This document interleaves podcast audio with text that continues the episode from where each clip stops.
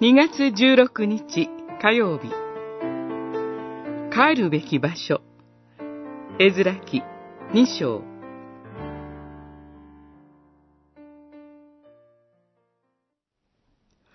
虎へ移された先から登ってきたこの州の人々は次の通りである。彼らはバビロンの王、ネブカド・ネツァルによってバビロンに連行されたが、それぞれエルサレムとユダにある自分の町に帰った者たちである。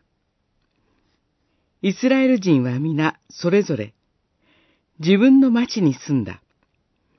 二章、一節、七十節。第二章には、バビロンから帰還した人々の出身部族の名と人数が記されています。総数は42,360人。この人たちはエルサレムの神殿を建てるために登っていこうと決意した人たちです。バビロンにはまだ大勢のユダヤ人たちがいましたが、彼らは動こうとはしません。バビロンの方が暮らしよかったからです。豊かな生活があり、日々の安定した暮らしがありました。廃墟となったエルサレムにあったのは貧困です。苦労することは誰の目にも明らかでした。にもかかわらず、この人たちはエルサレムに登っていきました。神に心を動かされたからです。エズラ記は、この人たちは自分の町に帰った。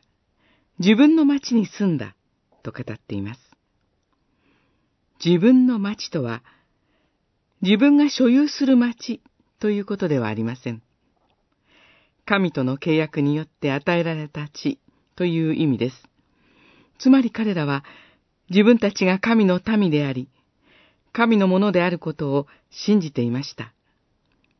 彼らが帰ったのは、主なる神のもとであり、神のもとに住むことを選び取ったのです。